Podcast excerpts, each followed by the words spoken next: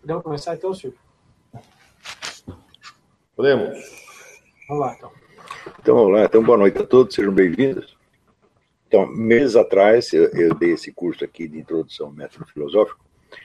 Fui assistido, creio, com umas 20 ou 30 pessoas. E agora, uh, o Silvio Grimaldo está colocando isso à disposição de um público maior. E aproveitando é, a ocasião, então, achei que devíamos dar algumas explicações é, preliminares a respeito do que foi o curso, de por que, eu dei esse curso, qual é a nossa pretensão, aonde que pretendemos chegar com isso. Bom, a pretensão, obviamente, é de colocar um pouco de ordem na imagem pública da filosofia, porque a filosofia, nos últimos anos, se transformou apenas numa profissão universitária, e ela, evidentemente, é muito mais que isso, e ao longo da sua história, como nós veremos, ela nem sempre foi uma profissão universitária, e, sobretudo, não o foi em alguns dos momentos mais brilhantes da sua história. Da sua história. É claro que se você é, pegar estudantes de filosofia e espremer o cara e dizer, olha, me diga aí em uma frase o que é filosofia, nenhum consegue. Ou seja, eles simplesmente não sabem o que é filosofia. Eles sabem coisas a respeito da filosofia, sabem isso, sabem aquilo, sabem aquilo outro, mas o conjunto forma uma brilhante confusão que só contribui, no fim das contas, para o crescimento ilimitado do, do charlatanismo. Nós temos aí até o nosso ministro, ministro da Inculcação, o, né, o Renato Chanini, que é evidentemente uma besta quadrada, uma pessoa totalmente inepta, mas que, para todos os efeitos, é professor de filosofia e até, até filósofo. Quando as coisas chegam a esse ponto, então é claro que a confusão se estabeleceu no, no, ensino da filosofia. Isso não é só no Brasil, em outros países também acontece, mas não, não em escala tão grave. E onde você vê que isso acontece na filosofia, também, também é normal que toda a cultura reflita a confusão. Porque se os camaradas especialistas em compreender não estão compreendendo nada, muito menos os outros. Tá certo? E então, há muitos anos atrás, eu já pensei se seria possível nós alcançarmos um conceito de filosofia que fosse simples, claro e que atendesse a, aos requisitos da, da, da, da boa definição, segundo Aristóteles, que é abarcar o seu objeto no seu conjunto e nada abarcar fora dele, de maneira que não haja, não haja confusão. Para isso, você tem que alcançar o que, que é a, a essência dessa, dessa atividade, e a essência é aquilo sem o qual ela não é ela mesma.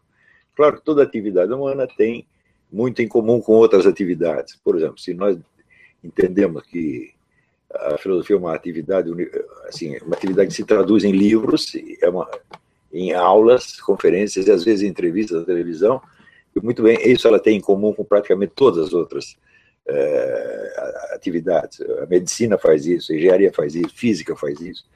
Então, é evidente que você, quando diz isso, você não está dizendo nada sobre a filosofia. Quando é, o professor José Arthur Janotti diz que a filosofia é eminentemente uma atividade que lida com textos. Então, bom, então é impossível distingui-la da filologia, da literatura, das traduções e da atividade editorial de modo geral. Quer dizer, mais confuso do que isso é muito difícil. Né? Então, eu digo, como é que a pessoa pode se dedicar, às vezes 30, 40, 50 anos a uma atividade e não fazer a respeito dela a pergunta fundamental: o que é? Quid est? Esta é a pergunta filosófica por excelência e se os próprios filósofos, entre aspas, não a fazem a respeito da própria filosofia, muito menos fazem a respeito do que quer que seja. Então a filosofia se torna, vamos dizer, uma, uma arte de você dar opiniões sobre todas as coisas que você, sobre as quais você jamais pensou. É e é exatamente o que está acontecendo. Então, uma das, das, finalidades deste curso foi sanear um pouco o ambiente. Esse curso foi um dos que eu mais gostei de dar, porque eu achava isso urgente e importante. E tanto gostei que eu estou transformando num livro, não apenas é, não é apenas uma transcrição corrigida, mas é um livro redigido inteiramente é, desde, desde o começo, que acompanha um pouco a ordem da exposição que eu, que eu dei na. Estamos aqui, É, a ordem da exposição que eu dei no curso e que eu dei depois na aula 287, resumidamente, compactadamente, na aula 287 do curso online de filosofia. Eu espero que esse livro fique pronto dentro de dois ou três meses. A redação está sendo muito rápida, graças a Deus. e não está muito difícil escrever, porque eu já sei tudo que eu tenho, tenho a dizer ali.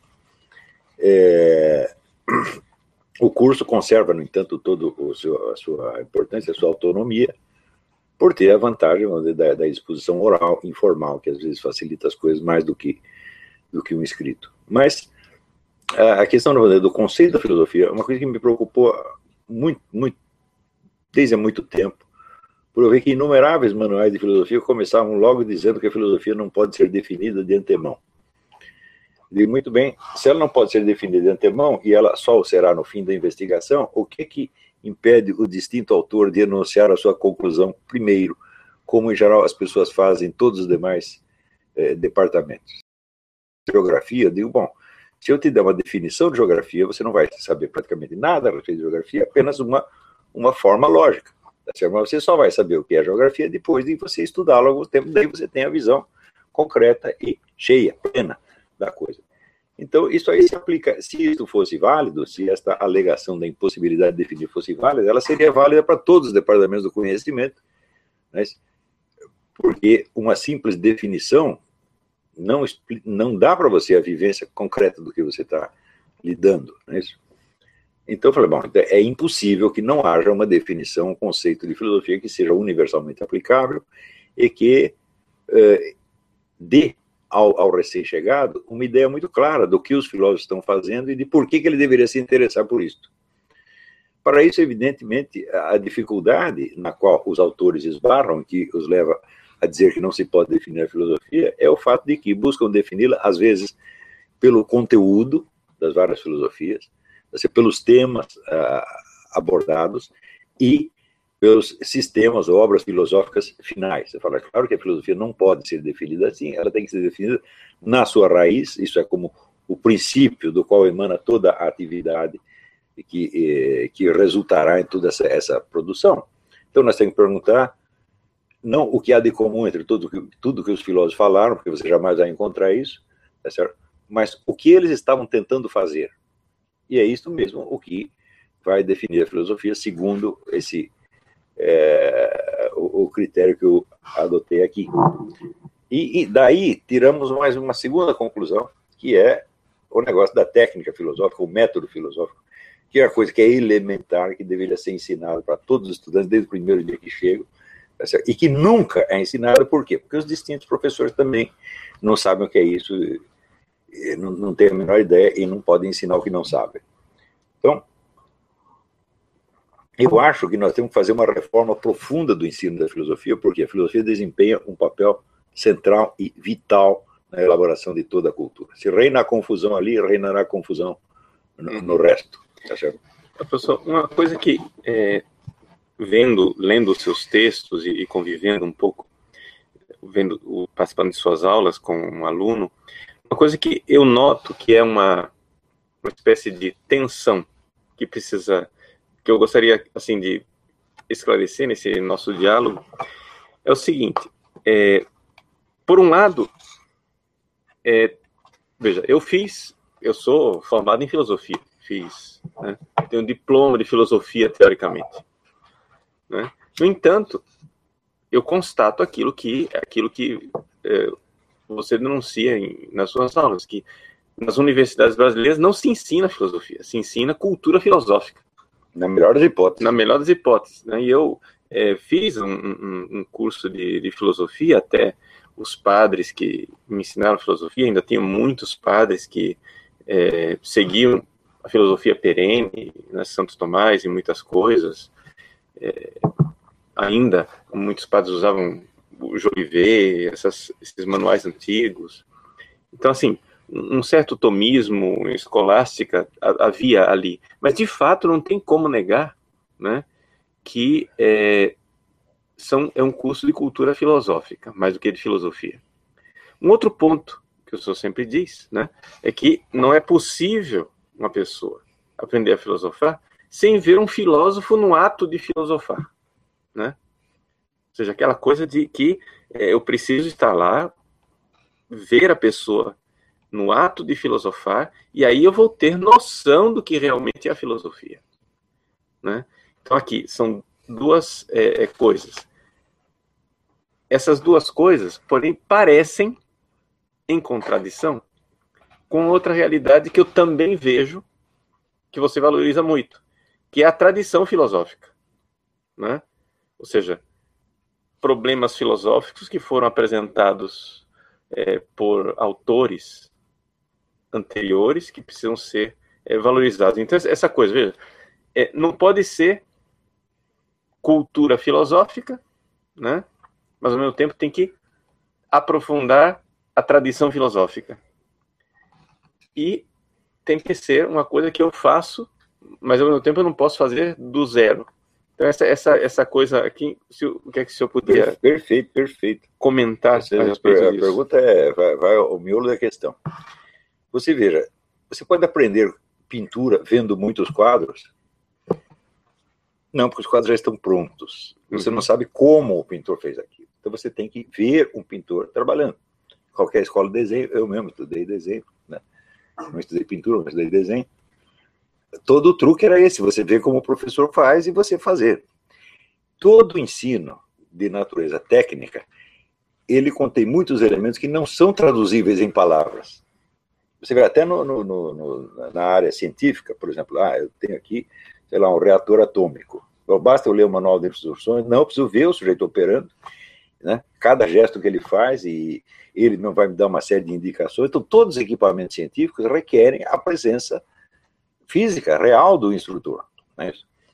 Se não tem isso, você tem, vamos dizer, você está no campo da adivinhação. Você vê como as coisas funcionam, mas você não sabe como né, de, da onde aquilo vem, como se faz.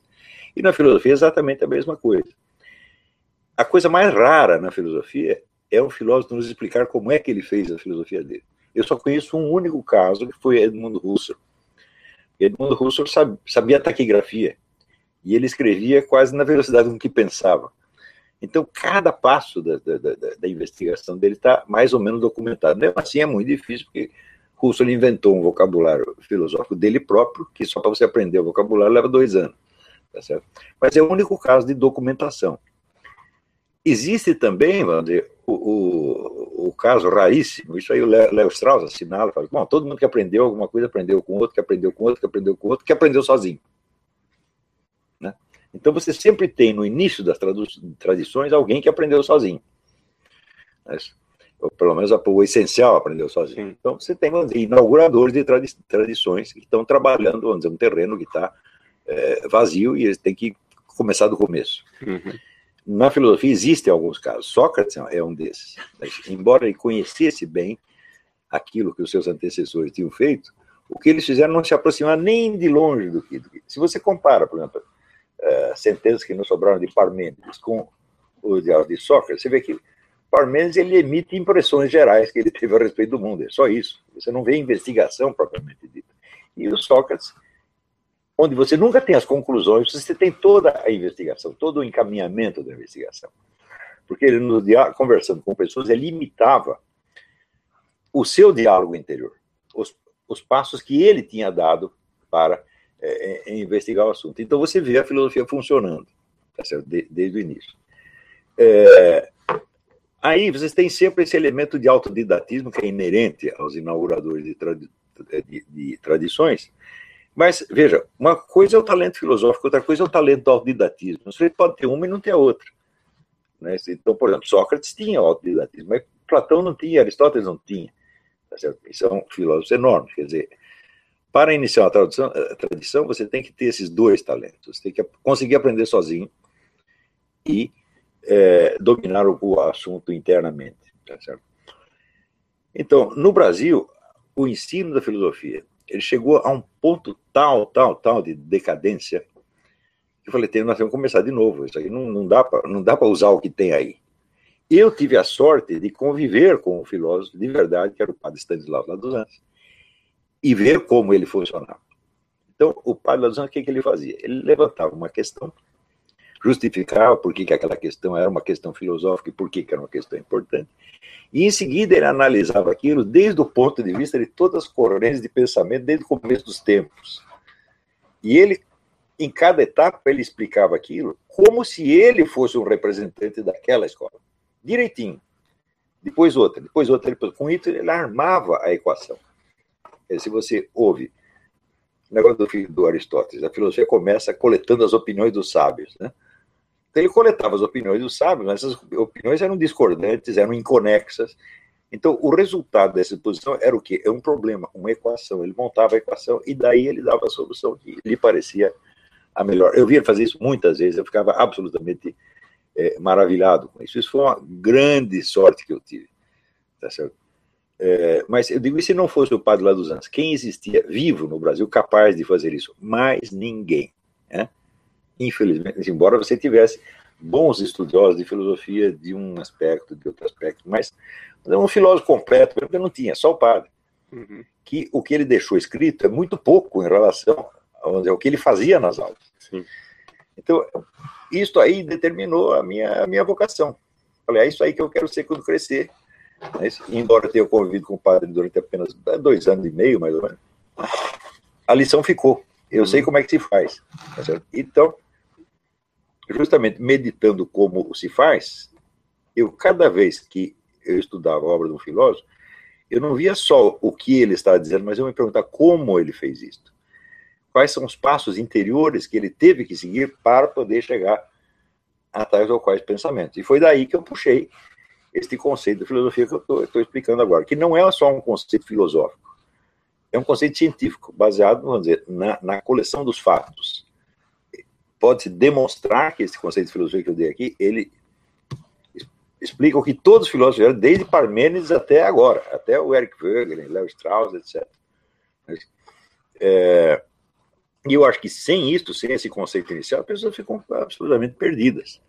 Agora, a, questão dizer, da, da, da, tradição. Quando ainda existia o ensino escolástico da filosofia, é, você tinha uma grande vantagem, porque você ter uma tradição autoconsciente. Essa tradição ela sabe que ela existe, ela tem a sua identidade. Né? É, mas isso tudo é, acabou. Além disso, se você seguir pela linha escolástica, você não vai entender as outras correntes do século XX que não tem diálogo nenhum com, com, com a. Não é que são contra. Simplesmente um está falando uma coisa, outro está falando de outra, completamente diferente. Eu iniciei muitos cursos dando fazendo o pessoal ler um, um texto do historiador Wolfgang Stegmüller, onde ele vai mostrando a decomposição da ideia da filosofia, como essa ideia foi se fragmentando em coisas tão diferentes que você não tem, não tem como comparar uma com outra. Então, se você pega um livro de filosofia analítica, Bertrand Russell, do mesmo Wittgenstein, bom, agora você pega um livro de Nietzsche e compara os dois. Monta uma discussão entre Nietzsche e os analíticos, isso não é possível. Uhum. Não tem uma palavra que seja comum por onde você possa montar uma convergência ou divergência. Não há nada, são atividades completamente inconexas. Eu digo, como é que nós vamos achar algo em comum entre todos isso? Todo, todas essas coisas diferentes. Eu digo, bom, nós temos que rastrear desde a filosofia pronta até a sua raiz, ou seja, o que, que estavam tentando fazer. E aí que está a pista. Né? Uhum. Não sei se eu respondi. Sim. Respondeu, respondeu sim. Agora, é, ao mesmo tempo que, que é evidente, não, não dá para, digamos, a gente ser, pegar as coisas de Tomás de Aquino, etc e tal, e, e, e vivê-las no século XXI, porque existe um, muita coisa ali no meio. Agora, o que é impressionante, porém, é ver como a filosofia moderna ela nasce de um hiato, né? um hiato de todo, com toda a tradição anterior. Sem dúvida. Ou seja, que, por exemplo, quando você pega uma, uma filósofa como Edith Stein, né, que depois se tornou santa, mas Edith Stein, ela como fenomenóloga, né, ela, ao ler Tomás de Aquino, disse, puxa vida, esse, esse sujeito aqui age como filósofo de verdade e, e vai, vai desmontando todo o preconceito que os modernos têm, porque essa é a grande tendência. Eu, eu digo isso como, como um, um, testemunho pessoal, ou seja, eu tinha uma ideia de Tomás de Aquino sem nunca ter lido realmente Tomás de Aquino. Quando eu fui ler Tomás de Aquino pessoalmente, eu disse, mas puxa vida, esse negócio aqui é impressionante. Esse, esse homem aqui pensa. Não é aquela coisa hermética e nem abstrata, fora do mundo, do jeito que, que eu fui, é, formado, não uso nem a palavra formado, formação é uma coisa séria, eu fui treinado para pensar assim. Né? E, e, a, e, essa coisa do, ou seja, esse diálogo com os filósofos antigos, sem me é, eximir da tarefa de eu pensar. Eu pensar. E levar adiante as, as coisas que, que, que, precisam ser pensadas e que não dá, não tem respostas prontas para problemas é, atuais. E, mas entrar nessa escola, porque o, o que a gente nota, por exemplo, uma das coisas dos filósofos antigos eu vejo que é muito desprezada hoje em dia para se fazer filosofia, né? É essa coisa da ligação com a própria vida do filósofo, que o, que o senhor insiste muito, né, professor? Essa coisa da, da a vivência de cada um. Ou seja, os filósofos da filosofia perene, filósofos clássicos, diziam claramente que, que se você não tem uma vida virtuosa, você não pode fazer filosofia. E, e a gente vê claramente, estudando a, a biografia de muitos filósofos mais recentes, me desculpa falar com, com franqueza, assim, mas o pecado emburrece. Sem dúvida. O pecado emburrece. As pessoas vivem uma vida tão depravada, né, que depois não conseguem enxergar o que é que, que, que realmente eles estão dizendo. E entram, evidentemente, na, no malveso constante da paralaxe cognitiva, porque o homem, espiritualmente falando, o homem pecador, ele se coloca no lugar de Deus. E não tem coisa mais constante na filosofia moderna do que essa coisa da paralaxe cognitiva, que é o narrador onisciente, né? que no fundo, no fundo ele está se colocando no lugar de Deus, Sim. ele tem um ponto de vista de Deus que vê as consciências, que vê todo mundo, etc. Só ele está fora. É, é, o pecado original que entrou pela porta da frente na, na, na filosofia. Né? Então, essa, essa coisa da, da vida, então essa, tanto ou seja, a valorização da tradição filosófica, essa valorização da vida do próprio filósofo, enquanto pessoa que procura uma, uma vida virtuosa, são coisas que eu sempre achei admirável na sua forma de, de apresentar a filosofia. Agora, é, dentro dessa, assim, desse, desse eco né, da, da sua, do seu ensinamento em mim, o, então, o que é a filosofia? Bom, é, são duas perguntas, na verdade. A primeira é, é a respeito da, dessa ruptura na filosofia moderna com a tradição anterior. E a segunda é a questão de, de, da virtude e da vida interior do próprio filósofo. Uhum. É, vamos responder a primeira. Na entrada da modernidade, o que houve não foi propriamente uma ruptura com a filosofia medieval é, escolástica. Houve um esquecimento. Houve assim, é como você mudar de estação. As pessoas repentinamente começaram a falar de outra coisa e não tinham diálogo com o que veio antes. Por que, que isso aconteceu? pessoas às vezes imaginam que a história da filosofia é uma sucessão de debates, que as ideias vão surgindo umas das outras. E realmente não é assim. Existe interferência de elementos externos que não tem nada a ver com a, com a filosofia propriamente dita. E justamente nesta época, digamos 1600, entre 1600 e entre o século 17 e o século 18, houve uma mudança na composição sociológica dos filósofos eram pessoas de outra origem social. Na Idade Média, os filósofos eram clérigos e eram profissionais da filosofia.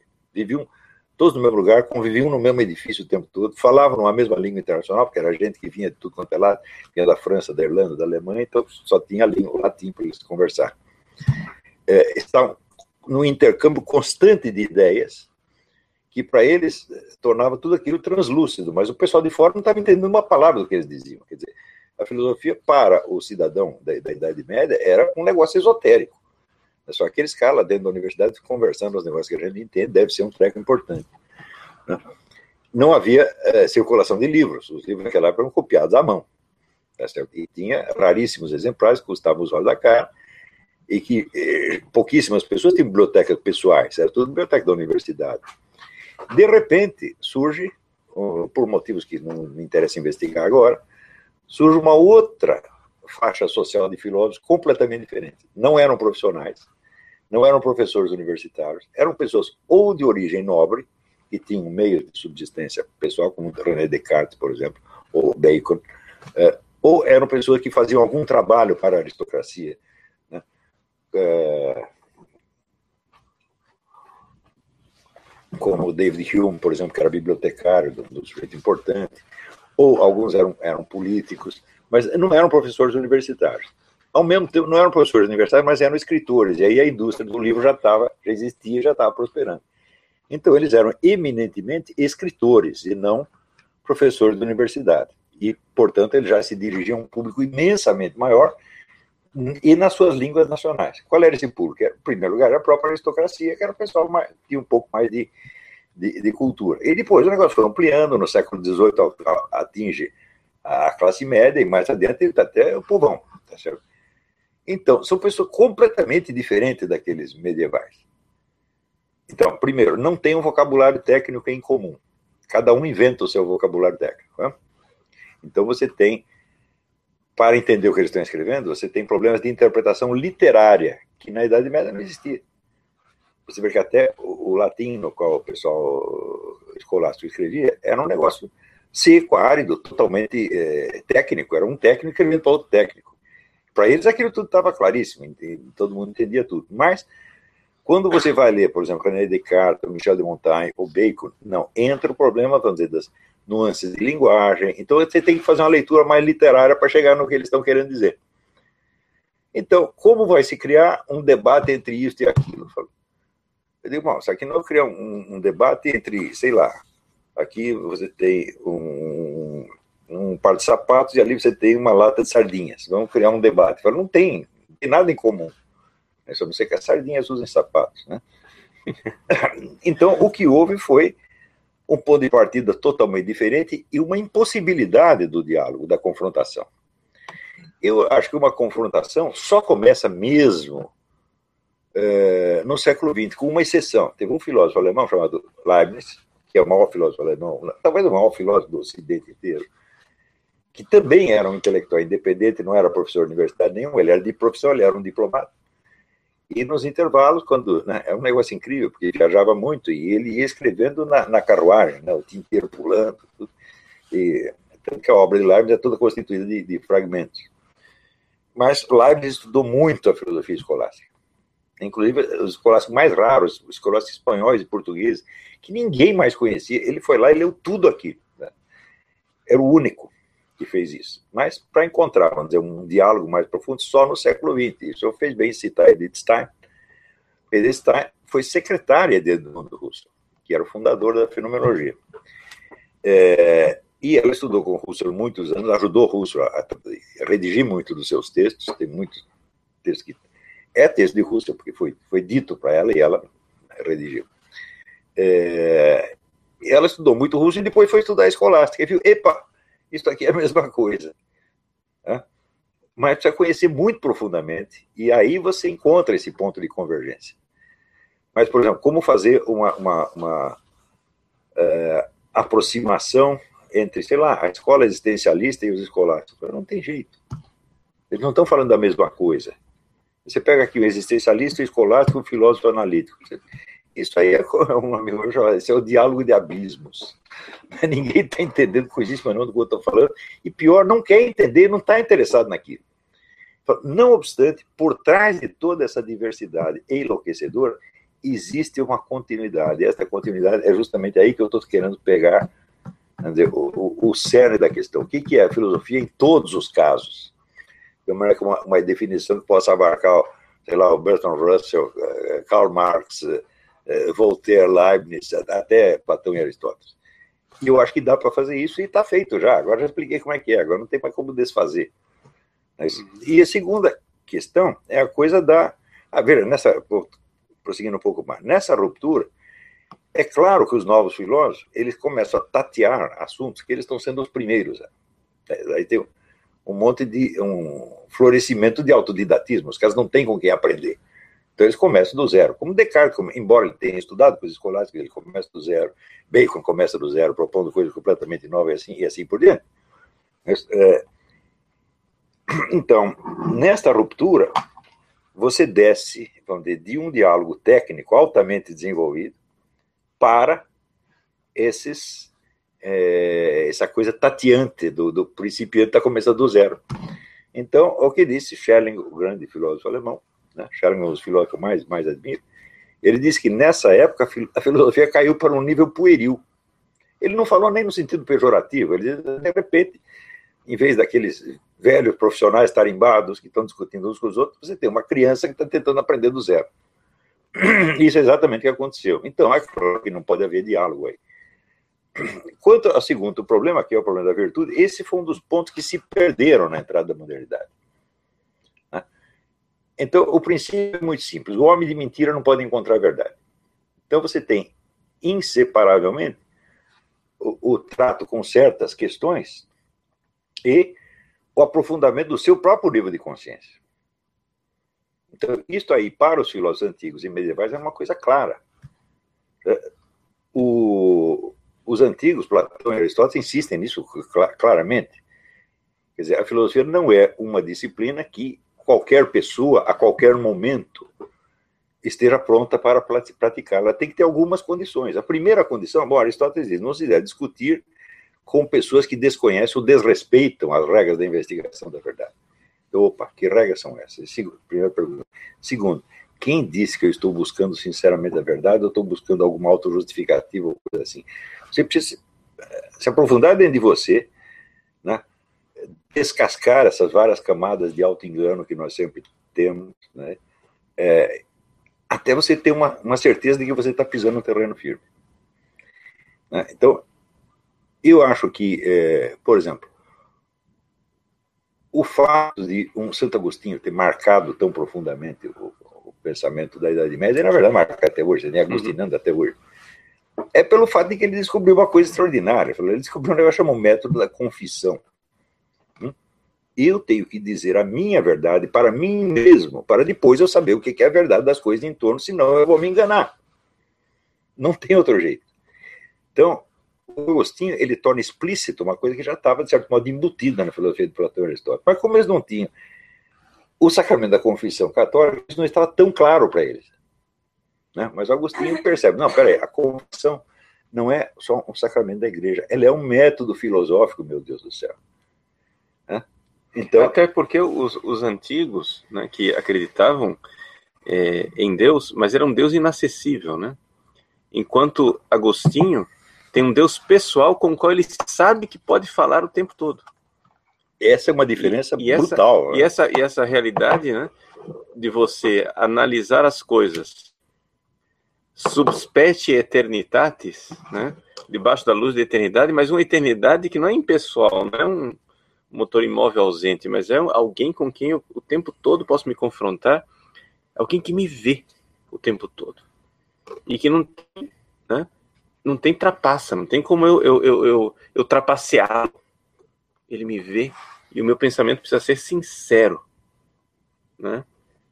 Que, que é exatamente a gente vê como seria diferente a vida filosófica de muitas pessoas se se colocasse esse, esse, ponto, esse detalhe que não é detalhe nenhum, ele é fundamental, é, é, é quase o centro da, da, da coisa. Né? Não, tem, não tem nem dúvida, porque, ver, uma coisa é você se confessar para uma pessoa. Uhum. Por exemplo, eu fiz alguma sacanagem, vou lá contar para a Roxane. Oh, Roxane, eu fiz isso, isso, assim, assim, assim, assim. Ela diz, você é um filho da puta mesmo, tá? mas está perdoado. Né? Bom, muito bem. Acontece que eu ajeitei a minha narrativa para a compreensão dela. Né? Se eu vou contar para outra pessoa, eu vou contar de outra maneira. Né? Agora, no sacramento da confissão, você está perante um observador onisciente que conhece você mais do que você mesmo. Então, você começa a contar uma coisa, você vê que tem mais embaixo. Coisa que você não sabia antes, estava lá implícito de alguma maneira. Então, a confissão isso, o exame de consciência, tal como a igreja ensina, é um método de autoconhecimento e é um método fundamental para a filosofia. Foi isso que Agostinho descobriu. E daí toda a originalidade da, da, da, da filosofia dele. Não que os filósofos antigos não soubessem completamente disso. Eles sabiam, mas eles não tinham a técnica. Eles sabiam o que era preciso fazer, mas não sabiam ainda como fazer. E o como fazer, bom, é a confissão cristã, meu Deus do céu. É a mesmíssima coisa. Então, você dizer para você mesmo a, a verdade daquilo que, daquilo que você está sendo, daquilo que você está pensando. Qual foi a minha intenção realmente ao fazer isto, ao dizer aquilo? Vamos sondar aqui.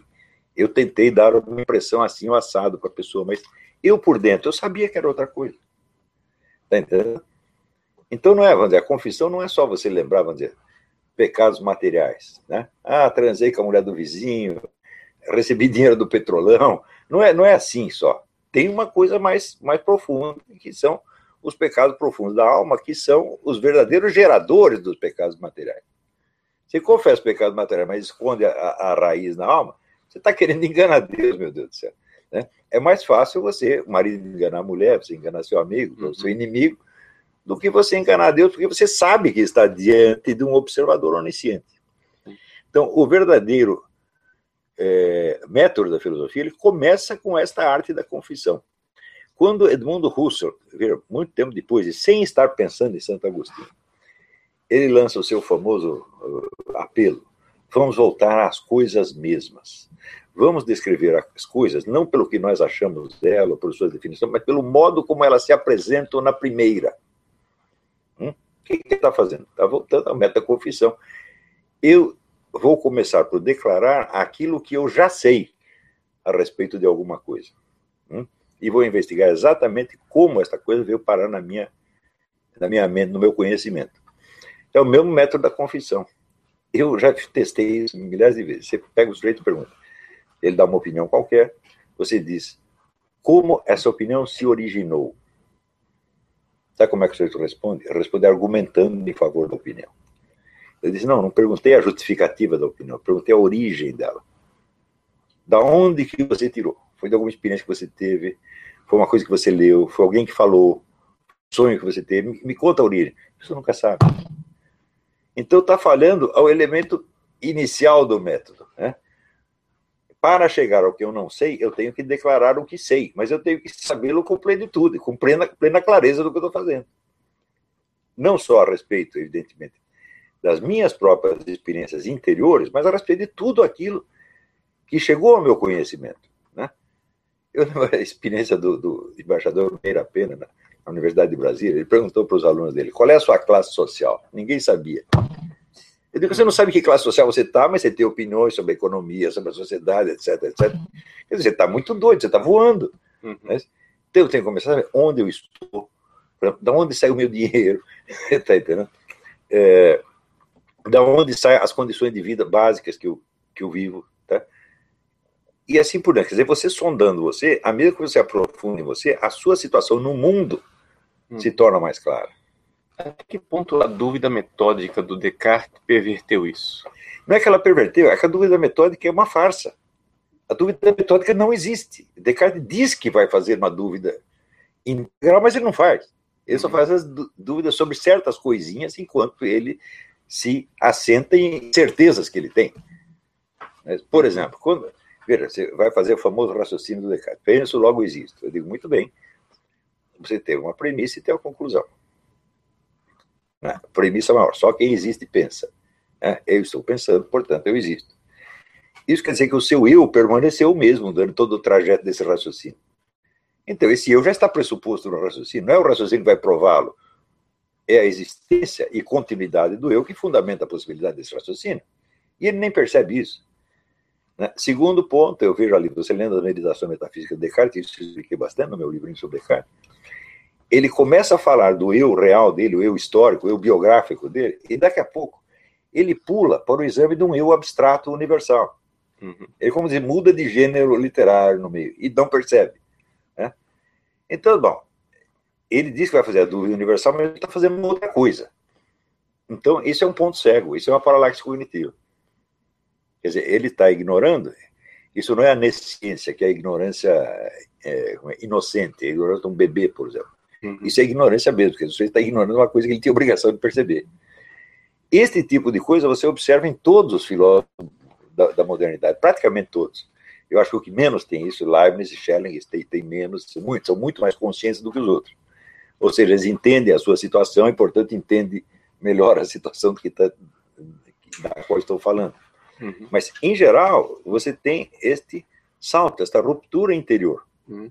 E uma das coisas que, que, que eu aprendi com você foi exatamente essa coisa que é, quando a gente vai abordar um filósofo moderno, né, os problemas estão nos primeiríssimos passos que eles dão. Ou seja, porque eu passei, por exemplo, anos estudando Kant, não sei o que, para entender Kant, aí depois não sei o que, depois na, na teologia mesmo, estudando Hanner, isso e aquilo, porque eram autores difíceis. Aquela coisa, tem, tem aquela vaidade do, do, do, do jovenzinho que estuda. Nossa, ele lê Hanner, ele entende Kant, né? Então o pessoal dedica uma energia maluca para entender essas coisas quando se eles tivessem se perguntado no Beabala, no primeiro, na primeira frase que o fulano disse, né? Mas isso aqui é verdade? Porque os erros estão nos princípios. O erro está lá no, você constrói um castelo belíssimo, mas é um castelo que está nas nuvens, né? E se você não se dá conta da, da, dessa coisa, da paralaxe cognitiva que está lá bem no início. Então, assim, a gente às vezes fala com, com, com pessoas que dedicaram a vida inteira ao estudo desses pensadores, e as pessoas se sentem assim muito envergonhadas de é, é, não, não, tem, não, não tem força moral para voltar atrás e dizer dediquei minha vida a uma estupidez. Sim. Elas não têm força moral para voltar atrás e dizer não, quem é você para julgar Kant, o grande Kant? Quem é você para julgar Hanner? Quem é você para julgar? Sei lá, Escuta, é que infelizmente é todo um negócio articulado, pomposo, majestoso, construído em cima do nada. De coisas pueris, que se tivesse feito essa anamnese no início, essa, tivesse essa consciência de si mesmo logo no início, as coisas teriam sido bem diferentes. Você vê, aí também é um fator sociológico que interfere. Porque durante a Idade Média, como os filósofos conviviam uns com os outros o tempo todo, tá se, eles se fiscalizavam muito. E tudo ali era colocado em discussão. E o sujeito, para sustentar o que ele, o que ele acreditava, ele precisava enfrentar a congregação inteira. Né? É... Depois, na entrada da modernidade, isso desaparece. E cada filósofo começa a investigar as coisas por sua própria conta e não tem mais essa fiscalização. Você tem, claro, um certo intercâmbio, eles trocam cartas entre si, mas às vezes você tem filósofos que se influenciaram muito, que nunca se viram, foi só através de cartas. Né? Então você já não tem mais esta, esta cobrança uh, rigorosa. Depois acontece uma terceira situação, quando aparece, quando se constitui a Universidade Moderna, e constitui na Alemanha, em primeiro lugar, é uma instituição absolutamente admirável pela liberdade de pensamento que, que assegurava. Tinha coisas que você só podia dizer na Alemanha, em outro lugar não, não, não, não poderia. O próprio Schelling, na, na, introdução à filosofia da religião, ele diz: Olha, estou dando graças a Deus de estar aqui na Universidade Alemã, onde eu posso dizer essas coisas. Né? Mas o, o, a Universidade Alemã era uma instituição do governo. E os professores tinham um estatuto quase que de ministro de Estado. Então você cria o quê? Você cria dizer, as vacas sagradas. Quer dizer, é um prestígio que é colado neles por alguém que não entende a filosofia deles. Você não vai dizer que os reis e ministros entendiam tudo que Kant estava falando, que Hegel estava falando. Não, não entendia, mas é Herr Professor Doctor, não se mexe mais. Então cria esta figura moderna, uhum. né, que tem, vamos dizer, um prestígio imenso e ao mesmo tempo não está tão submetido à fiscalização. Depois surge o negócio da peer review, quer dizer, tudo que você diz vai ser revisto pelos seus pares. Isso é uma imitação do que se fazia na Idade Média. Quer dizer, voltaram a fazer essa fiscalização. Só que isso é feito através de revistas. Entendeu? E a gente sabe perfeitamente que o peer review é, é, é uma palhaçada, é uma fraude. Os caras pagam o sujeito para escrever bem do, do, que o outro falou. Então, a filosofia virou realmente uma casa de mãe Joana. Né? Uhum. Esse, esse é que é o, o problema. Agora, nós não precisamos nos adaptar a essa situação, nós podemos criar outra. Porque nada. Veja, hoje nós temos toda a tradição filosófica à nossa disposição. Os livros são copiados em milhões de exemplares e qualquer um pode ser filósofo na sua casa se quiser, contanto que ele cumpra as condições cognitivas e os deveres do, do, do ofício. Tá então, nós podemos ser conosco mesmo muito mais exigentes do que qualquer filósofo universitário, Mesmo porque ah, não sou senhor professor doutor, eu sou apenas um Zé Mané que estudou um pouquinho, tá certo? A minha opinião, em princípio, não é melhor do que a sua, e se eu achar que é melhor, eu vou ter que provar que é melhor de alguma maneira, prosseguir a discussão até chegar a uma, uma, uma conclusão.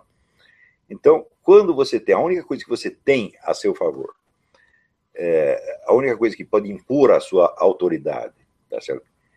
É a verdade que você está dizendo e as razões que você alega para sustentar aquilo, então você não está se prevalecendo de uma posição social. Você está honestamente se oferecendo para ser discutido, contestado e aperfeiçoado. Quantas vezes as pessoas já não, não, não me corrigiram o erro que eu cometi, alguém me escreve pelo Facebook, por e-mail, ah, isso aqui está errado. Já acontece, acontece toda hora. Então, eu acho que nós podemos, e acho que no Brasil, por incrível que pareça, o Brasil tem todas as condições propícias para isso.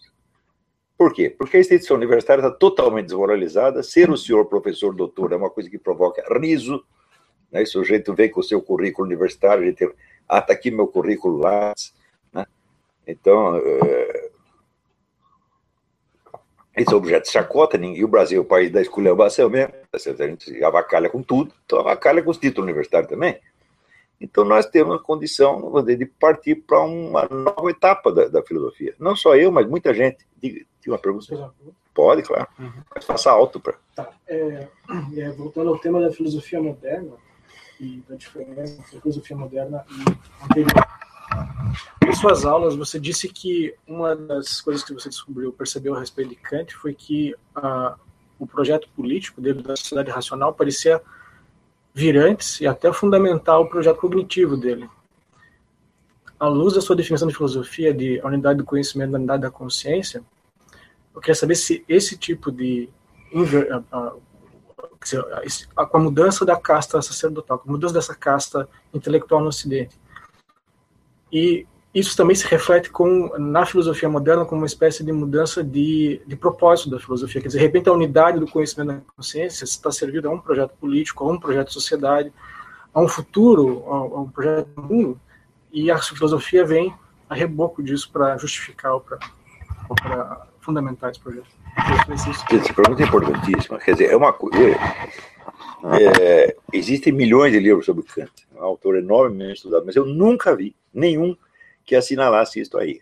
Antes de Kant elaborar a sua teoria do conhecimento, eh, a sua estética, etc., ele já tinha um projeto político pronto. Hum? Quer dizer, esse projeto político ele não é discutido em parte alguma, ele é tomado como se fosse premissa autoprobante. E se ele fez isso, então significa o seguinte: essa filosofia não tem fundamentos muito profundos.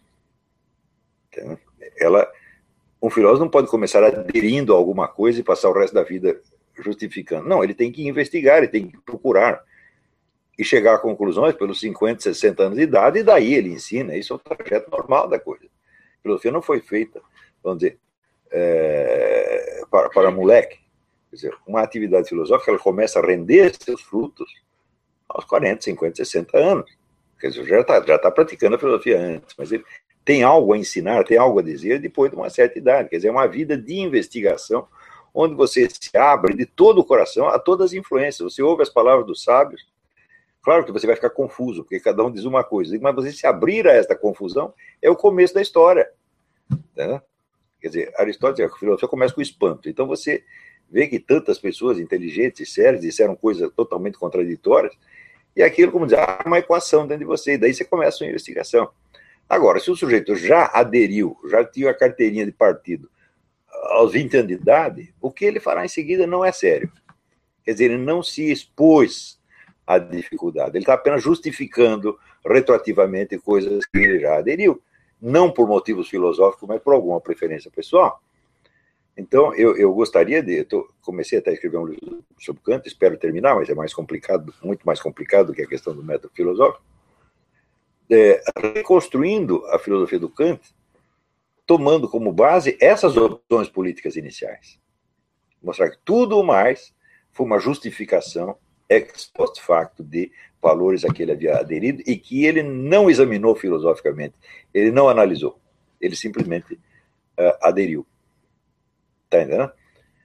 Então, isso aí também é muito comum no, no, nos, nos pensadores modernos. Quando você vê Né? É, Karl Marx escreve o Manifesto Comunista quando ele não tinha nem 30 anos de idade, então já estava tudo dado ali.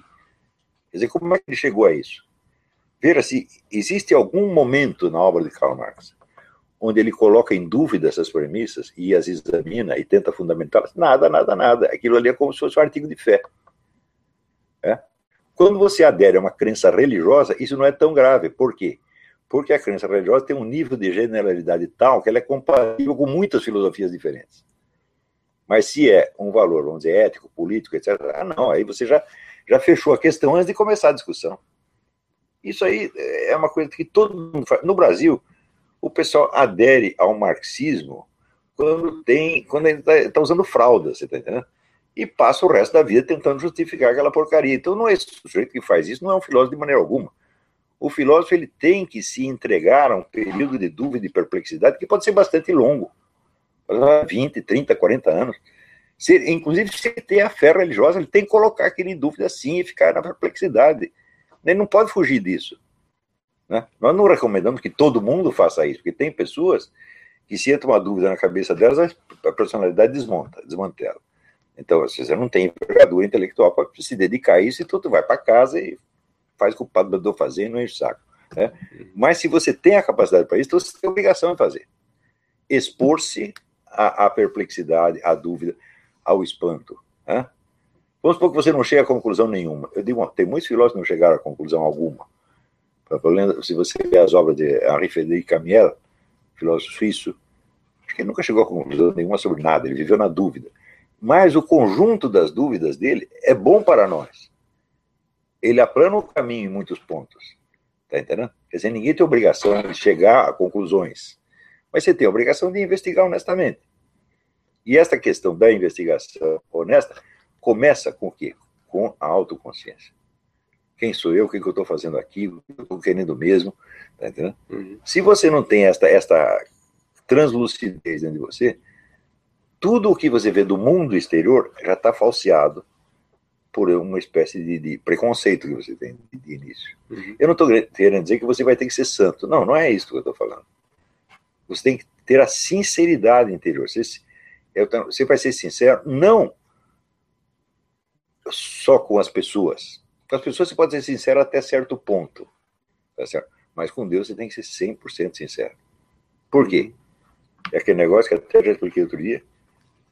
O ser humano, cada ser humano, ele tem, evidentemente, um eu, que é o centro da personalidade dele, mas tem muita coisa nele que não é ele, que vem da hereditariedade, vem do meio social, vem de condições, então a parte nossa que não é personalizada, tá certo? Mas Deus não tem isso.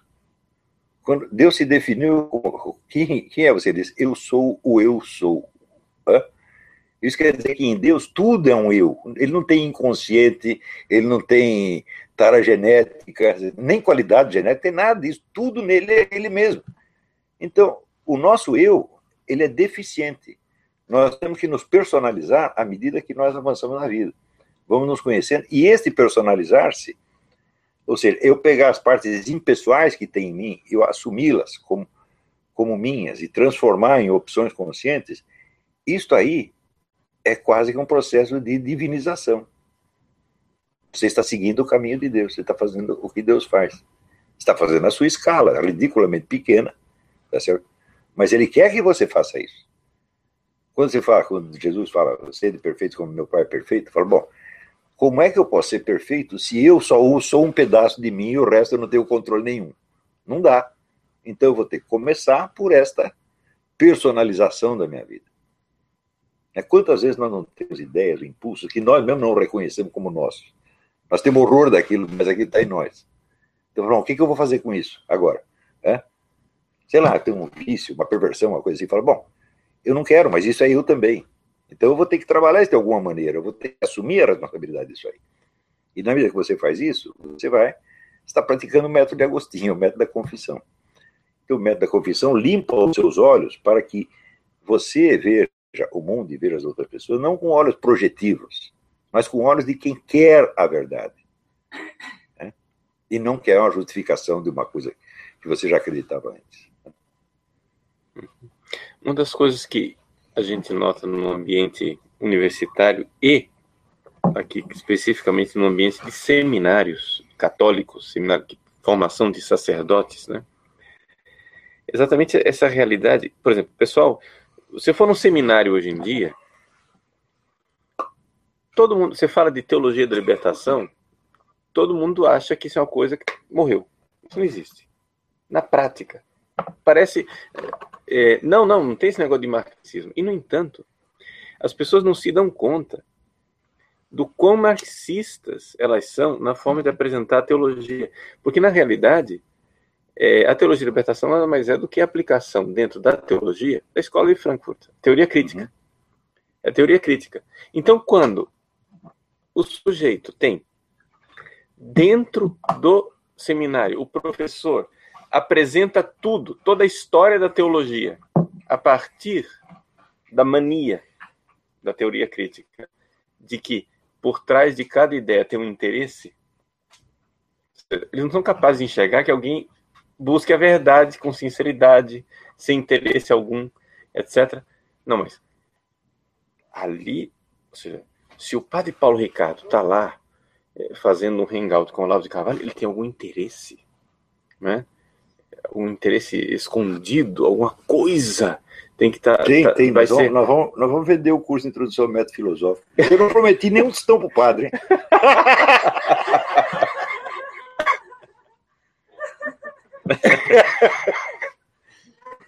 Não, mas o, o interesse é mais, é mais perverso eles estão aí para justificar o sistema, né, sei lá o quê. Os caras são, são é, é, é, desequilibrados nesse sentido, não conseguem não consegue mais fazer filosofia por isso. Porque vê interesse em tudo, etc. Mas não se questionam aquilo que você estava dizendo, né? A agenda que já estava lá antes dele começar a pensar. O sujeito já tem uma agenda ele quer aquilo. Aí você, des, você desmonta o argumento dele. É interessante que a opção continua de pé e arranja outro argumento que não tem nada a ver. Entendeu? É, é impressionante. Eu, eu, vejo no convívio isso com, com, com pessoas. Assim. Que, assim, teoricamente parecem boas, gente de boa vontade, etc., mas não se dão conta dessa perversão interior de que elas tomaram uma opção e que você derruba o argumento, a opção continua de pé, ela constrói outro argumento, mas que é o contrário, contra, antípoda do, do primeiro argumento. E, e, que continua tudo lá. Né, de essa, essa coisa realmente de, de que é, é, muito importante a gente ter essa sinceridade inicial de dizer, pera lá, será que são só os outros que têm interesse ou será que eu não sou um interesseiro maior? É, é óbvio, né? né? Agora, isso aconteceu por causa do negócio da Revolução Cultural. É a estratégia do Antônio Gramsci. Nós vamos falar uma ideia aqui, outra ali, outra ali. Nunca vamos dizer que isso é socialismo, nem muito menos marxismo. Daí diz o Antônio, isso é palavras dele, todo mundo ia ser socialista sem saber. E quando ele diz aquele negócio, o partido terá então o poder onipresente e invisível de um mandamento divino, que você obedece sem nem saber que foi Deus né, ou do imperativo categórico, quer dizer, aquilo que tem que ser de qualquer jeito e você não consegue conceber de outra maneira. Isso que aconteceu na cultura, quer dizer, os caras estão repetindo coisa que foi Karl Marx que inventou, foi a teologia da libertação que inventou, mas ele nem sabe de onde saiu, porque aquilo se tornou natural. É, é isso que o Gramsci chama de domínio do senso comum, que é o senso comum, aquilo que todo mundo acredita. Nós vamos mudar o senso comum para que todo mundo comece a pensar como nós, sem saber que fomos nós que mudamos. Uhum. Então, por exemplo, na estratégia gramsciana, vamos dizer, um, um, um, psicoterapeuta ou um conselheiro matrimonial é muito mais importante do que um político que sobe no palanque com cartaz, entendeu? Porque você vai lá para tratar de uma, de uma neurose ou de, um problema de casamento, o sujeito vai meter valores da revolução social, eh, revolução cultural Gramsci na sua cabeça, sem você nem ter ouvido falar de Antônio Gramsci. Então, com isso, essa profissão de psicólogos, eles estragaram completamente, eles transformaram todos os psicólogos em manipuladores. Né? Psicólogos, educadores, professores, padres. Né? Então, o padre não vai chegar lá e falar: olha, Karl Marx disse isso assim, assim, eu li na Teologia da Liberdade. Não, ele simplesmente faz o seu sermão passando aquelas coisas como se fosse a doutrina da igreja, como se fosse o próprio Jesus Cristo que tivesse dito assim. As pessoas chegam lá inocentemente e engolem aquilo Chega daqui a pouco, a profecia do Antônio Gramsci se realiza. Todo mundo virou socialista sem saber. Agora, hum. não existe escritor no mundo que eu tenha mais desprezo do que esse Antônio Gramsci, porque o sistema dele inteiro é a vigarice sistematizada. Ele aprendeu esse negócio com Maquiavel, como enganar todo mundo. Eu digo, você respeita esse lixo, essa porcaria, né? E o pessoal idolatra Gramsci, simplesmente porque Gramsci não teve culpa nenhuma do que Stalin estava fazendo na União Soviética. Ele, coitado, estava lá na cadeia escrevendo, mas estava escrevendo. Sacanagem. Aquilo, obra de Gramsci é livrinho de sacanagem, gente. A história de que Gramsci teria se convertido na hora da morte. É, foi lá um padre para confessá-lo, mas o padre devia ter dado como penitência. Você pega esses caderninhos seu do Cássio aqui, você queima tudo. Não dava mais tempo, padre, que já estava no mundo inteiro. É, é, a história do Rabino, né? Diz que o sujeito chegou no Rabino e disse: Ó, oh, Rabino, eu andei espalhando calúnia, difamação, um monte de gente aí. O Rabino pensou um pouco, falou: olha, é o seguinte, agora você pega essa pilha de jornal aqui e picota tudo em uhum. pedacinhos assim de dois centímetros. Põe num barril. O cara fez isso. Agora você sobe lá naquele edifício e joga isso pro ar. Já jogou. Eu falei, e agora? Agora você vai catar os pedaços, papelzinho um por um. é, a mentira é assim, você espalha e depois, se você quiser puxar de volta, não tem mais jeito, ele já voou para tudo quanto é lado. E o Gramsci é exatamente isso. Então, espero que tem esse bispo contou que o Gramsci se arrependeu né, no leito de morte, como Maquiavel também, a mesma coisa, Maquiavel documentadamente. Eu digo, bom, qual é a penitência? Para não vai dar tempo, meu filho, você vai morrer agora, vai ter que absorver sim a penitência mesmo. O próprio arrependimento é penitência. Penitência é purgatório. Tu vai no purgatório, vai passar uns 340 mil anos, daqui a pouco a gente tira você de lá. Né?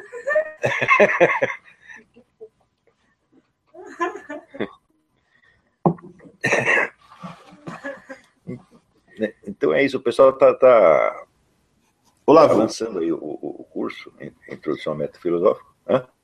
Pergunta. Tem perguntas aí? É, eu tenho uma, uma pergunta.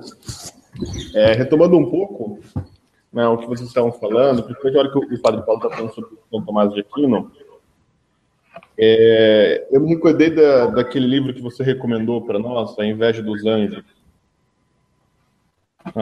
Sobre o ensino de, de filosofia nas escolas é, paroquiais, assim, nas escolas das catedrais, né? principalmente na escola, na Catedral de Paris.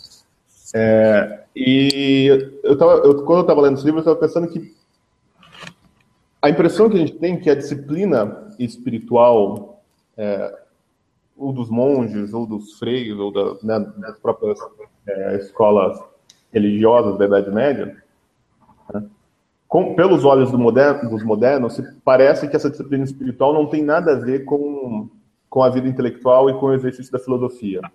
Quer dizer, não, né, os monges levantam de manhã, vão lá, rezam a liturgia das horas, celebram a missa, fazem suas atividades monásticas, e aí à tarde eles vão estudar e copiar livro, e são duas, duas atividades que não têm relação uma com a outra.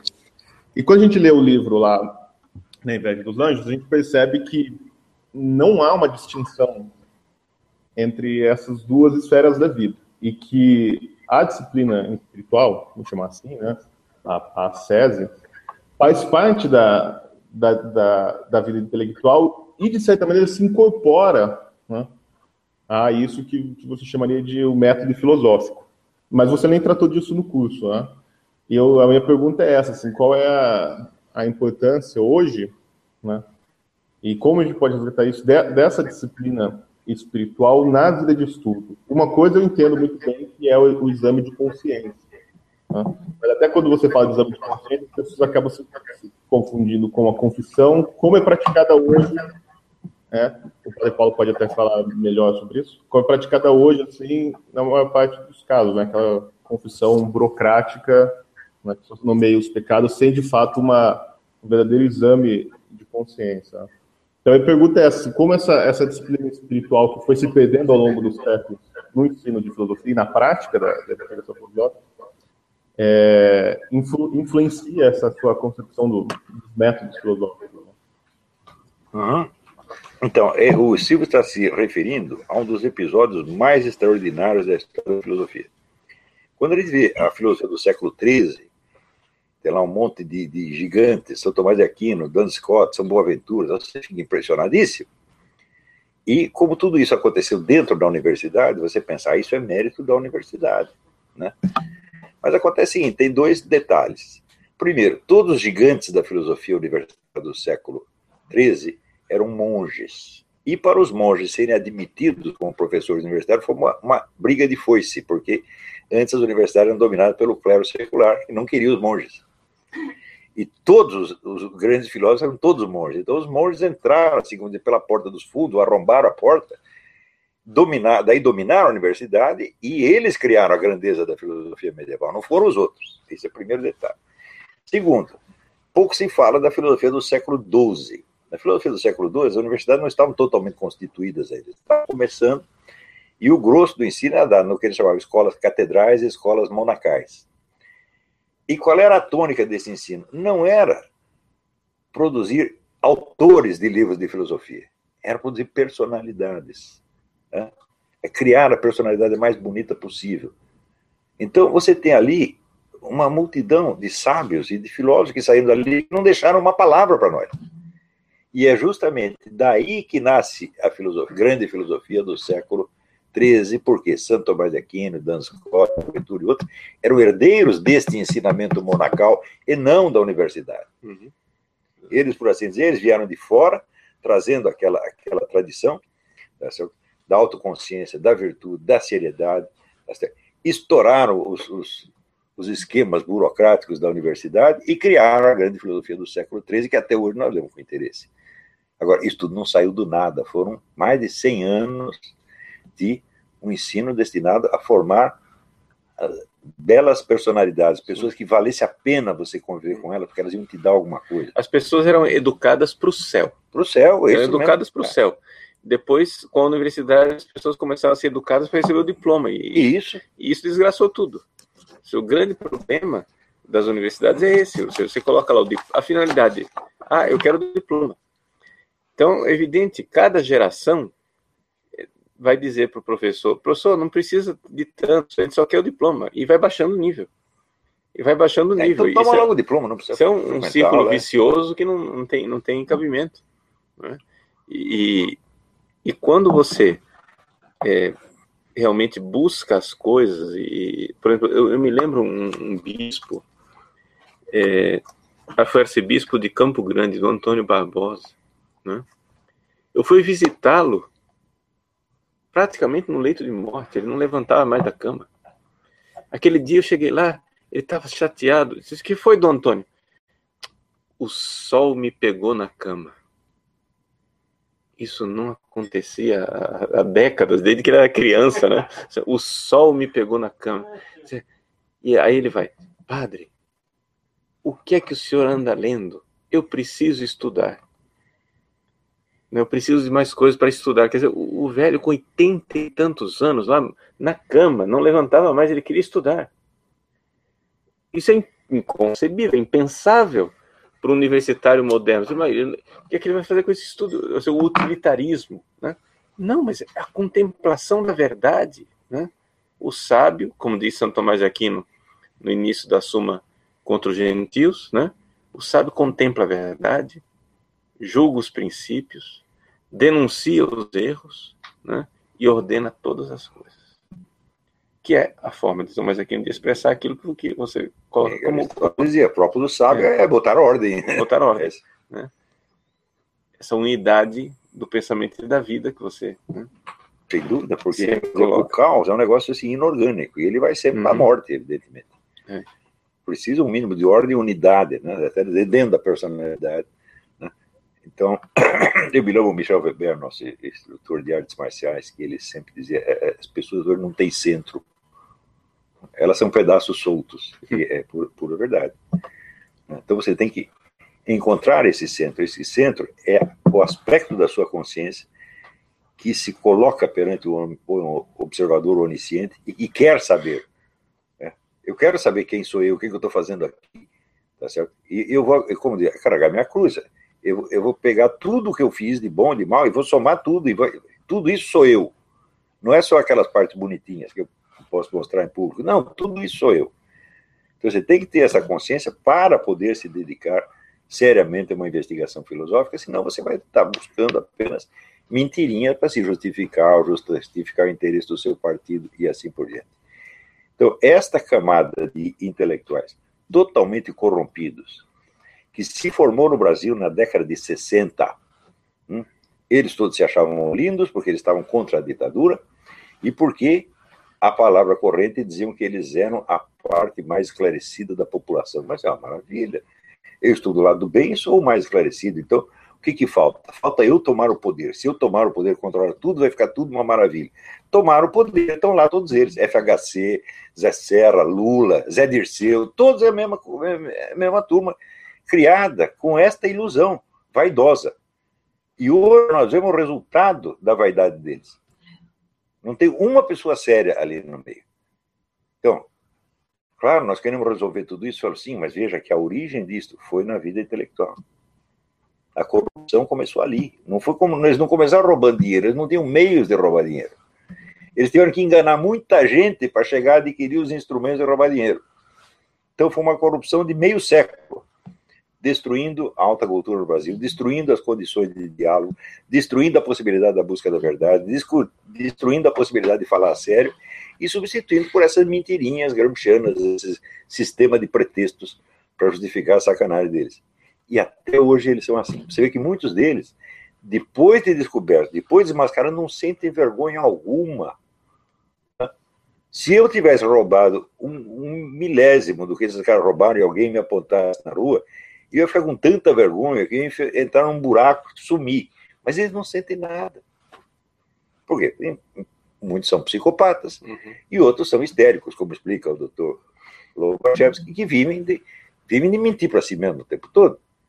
E esses caras, eles deram o modelo da linguagem pública, o modelo dos debates, e nós temos que varrer tudo isso. Tem que começar, de novo, com um, um ponto de partida que marque sobretudo, a sinceridade. Quando ser sincero, não quer dizer você sair contando uh, as partes imorais e obscenas da sua vida para todo mundo. Não, isso aí é sincerismo teatral. Tem gente que gosta de fazer isso. É isso. É, então, se, se exibe para criar escândalo no, no, outro. Já como ele não tem qualidades para exibir, ele exibe os seus pecados, seus defeitos, e como se estivesse gabando aquilo. Isso é muito feio. É isso. É, a sinceridade é simplesmente essa centralidade dizer, de uma consciência que quer a verdade sobre ela mesma e depois quer a verdade sobre as coisas. É muito simples isso. Existem. É, você encontra mais exemplos de sinceridade é, no, mundo moderno. Você encontra muito mais exemplos de sinceridade na literatura de ficção e na poesia do que na filosofia. Os filósofos quase todos são posé, né? como Kant é tudo, tudo fingido. Mas a literatura ela tem essa, essa coisa que ela necessita, vamos dizer, da expressão correta e exata, e a busca da expressão é a busca da verdade. Quando você vê, lê a biografia de Flaubert, lê o livro de Flaubert, né, você vê o homem atormentando para encontrar a palavra que dissesse exatamente o que ele estava percebendo, exatamente o que ele estava sentindo. O que é isso aí? É um exercício de sinceridade. E isso é inerente a grande literatura. Falando de literatura, só contou a história do, do, do, do padre velhinho aí. Uhum. Eu me lembro quando eu conheci o Herberto Salles, que era, vou dizer, talvez durante meio século, foi o maior artista da língua portuguesa. E quando eu conheci, foi uma entrevista que eu fui fazer com ele, ele estava sentado ali no lobby do Hotel Glória, com o livro do Marcel Proust e um caderninho, né, anotando cada solução semântica inteligente que o Marcel Proust tinha inventado para ele poder fazer parecido. Um homem de 80 anos, aprendendo ali como se fosse um menino de escola. É assim que se faz. Hum. É isso. Então, acho Muito que por bem. hoje né, né, já dissemos o que tínhamos de dizer. E não esqueça, no dia 12, todo mundo na rua xingando esses filhos da puta.